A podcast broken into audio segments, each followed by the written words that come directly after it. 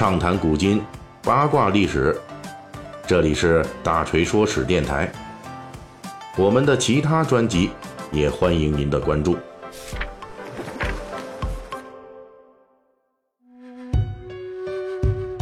上一期的《水浒细节解密》呢，我们讲的是这《水浒传》里边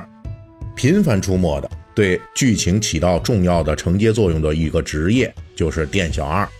那么本期呢，我们的聊的呢是一批在小说中若隐若现的英雄武将，他们在书中啊似乎模模糊糊的，但是呢却又确实存在，而且他们的故事啊也有一些悄悄体现在了梁山好汉们的故事之中。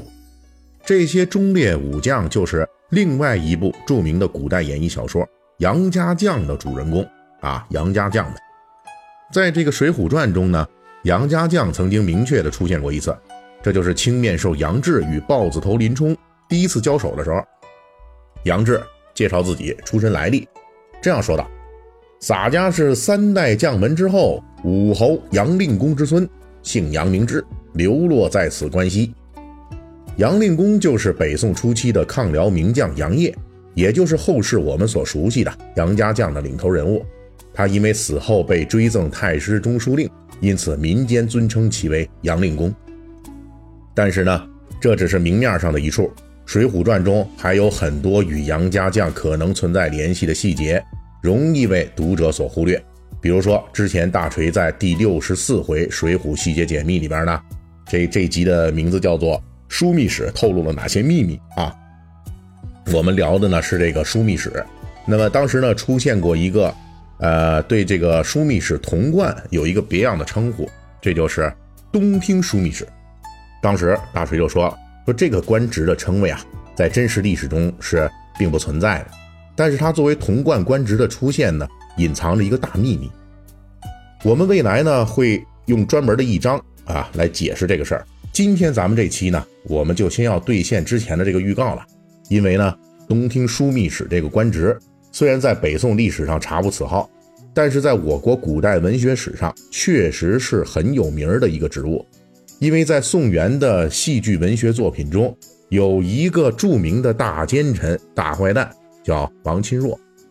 就是担任这个所谓的东厅枢密使，而这位王钦若呀，在文学作品中的主要罪行。就是与杨家将作对，陷害忠良。在元杂剧《谢金吾诈差清风府》中，作者专门写了一段尖酸刻薄的话来介绍这位王钦若的来历。说这位王钦若字昭吉，哎，您听这名儿，昭吉，呃，原来呢他是辽国萧太后的心腹，本名叫做贺驴儿，驴啊，就是驴子、骡、马那个驴。那北京话的话，估计也叫贺驴儿。哎，因为呢通晓中原语言，又读过书，所以呢被派到宋朝来做奸细。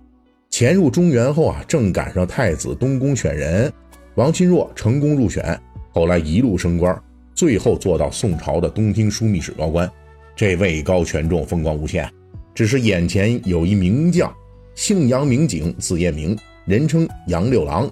他是杨令公之子。属于忠烈世家，很受北宋皇家的重视。他一直跟王钦若作对，而且这个杨景杨六郎啊，负责镇守瓦桥三关，直接抵挡住了辽军的南侵。因此，王钦若这边接到了辽国萧太后的命令，要想尽办法把这个杨六郎给除掉。据说到这儿呢，这个大家就能听出来了啊。这个东厅枢密使在《水浒传》成书之前。是属于跟杨家将作对的奸臣王钦若的。从这个角度来说，《水浒》的作者很可能是根据此前杨家将故事中的前人创作，把这个职务又加到了陷害梁山好汉的童贯的头上。按照北宋名臣欧阳修的说法，杨家将的故事在北宋中期就已经广泛流传开来了。可以这么说，从民间故事的流变角度来看，杨家将的故事的雏形出现。要早于梁山好汉们的水浒故事，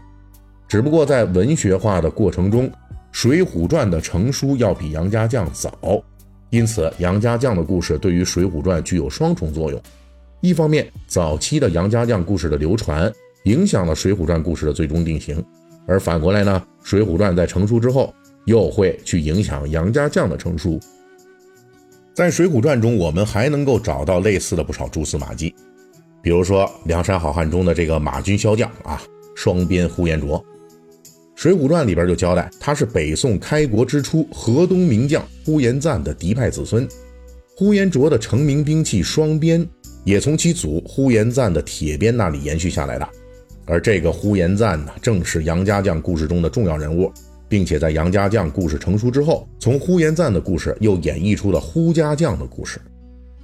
又比如在杨家将故事成书过程中出现的辽兵摆设的这天门阵，有些内容呢就与《水浒传》中这梁山好汉征辽时辽军摆的这个浑天象阵相似。还有梁山好汉与地主武装曾头市冲突的这个起因是盗马，而杨家将中的这个孟良盗马呢，同样成为了后来。一系列大规模冲突的起因。这儿呢，我们要说一句哈，由于杨家将的故事和成书与《水浒传》故事的这个发展和成书呢交互影响，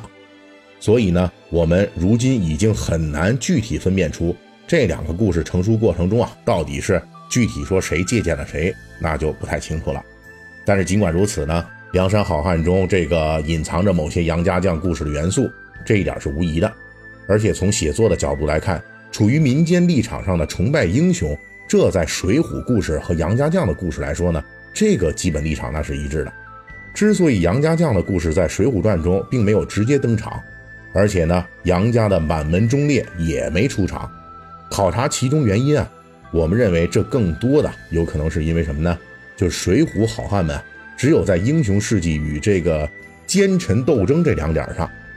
与这杨家将故事有所重合。而《水浒传》中的这反映的这个主题呢，实际上是官逼民反，这已经与杨家将故事的他那个主线啊，就是抗辽啊，对吧？忠忠心报国呀，这个主线其实已经渐行渐远了。所以后世的我们呢，才会看到杨门虎将在水浒世界中的这种若隐若现。